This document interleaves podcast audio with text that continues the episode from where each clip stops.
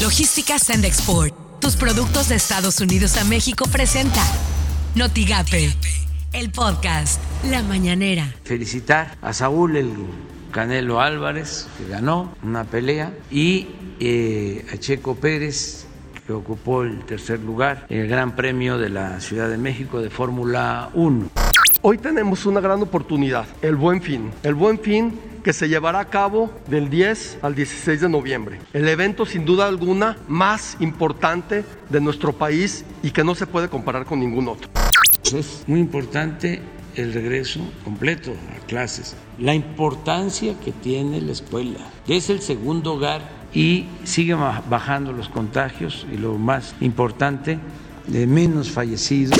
Esto suena en Noticias MBS con Luis Cárdenas. El presidente de la República el día de mañana va a estar en Nueva York en el marco de las Naciones Unidas, del Consejo de Seguridad. Ahí hablará el presidente López Obrador, bueno, pues del combate a la corrupción. A lo mejor como que no encaja mucho dentro del el grupo al que va, pero bueno, pues es la visita del presidente que ya estaba anunciada. Por las mañanas, con Ciro Gómez Leiva. Estados Unidos reabrirá la frontera o reabrió ya la frontera a viajes no esenciales, la frontera terrestre con México, después de 597 días de cierre debido a la pandemia. Así las cosas en W Radio. Y tragedia en Houston, ocho personas murieron, decenas resultaron heridas, 17 trasladadas a hospitales en lo que las autoridades describieron como una avalancha humana durante la actuación del rapero Travis Scott en el Festival de Música Astro World en Houston la noche del viernes en la primera jornada del evento a la que se estima acudieron 50 mil personas. Las autoridades realizan las investigaciones para deslindar responsabilidades.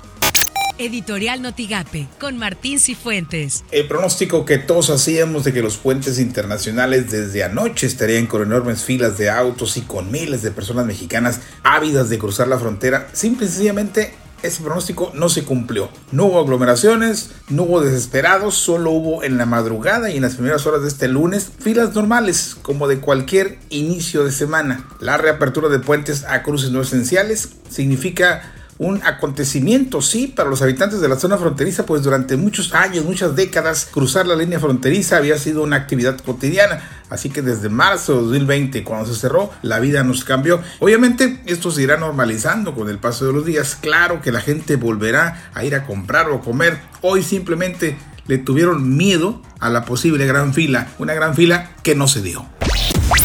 Estas son las portadas del día de hoy. El Mañana de Reynosa invierte en 7.5 millones de pesos en mejorar la infraestructura educativa de 40 planteles. La prensa terminó la espera, reabren la frontera México-Estados Unidos. Expreso Press buscarán segunda dosis para maestros. El financiero perfilan aprobar presupuestos sin mayores cambios.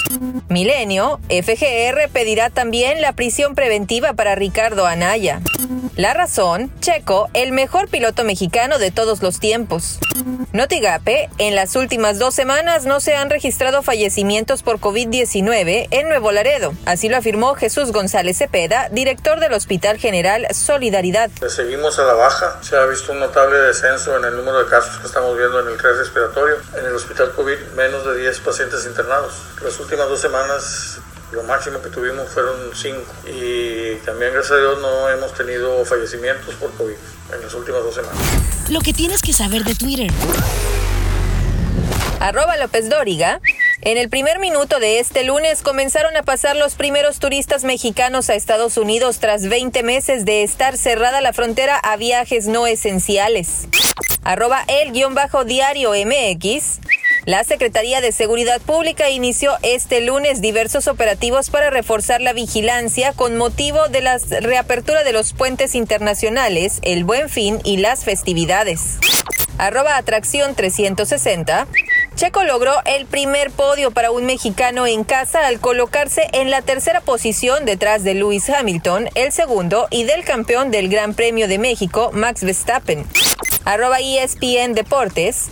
Canelo Álvarez sigue escribiendo historia, noquea a Caleb Plant en el round 11 y es ahora el séptimo campeón indiscutido en la era de los cuatro cinturones y primero en lograrlo en las 168 libras. Arroba el país México. El actor mexicano Enrique Rocha Ruiz ha fallecido este domingo a los 81 años. Su presencia corpulenta y su voz grave le colocaron entre los intérpretes más populares de la cadena y productora mexicana Televisa, con gran difusión en toda Latinoamérica. Logística Sandexport, tus productos de Estados Unidos a México presentó Notigate, el podcast.